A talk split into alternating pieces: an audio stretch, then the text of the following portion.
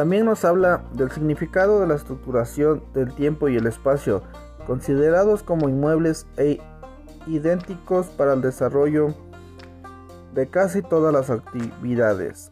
Por último, se aportan evidencias sobre cómo influye esta organización, tiempo, espacio, en la integración de un elemento innovador como el ordenador. Como primer punto, hablaremos sobre la escuela como tecnología. En los últimos años, hablar de tecnología se ha convertido en sinónimos de aplicaciones.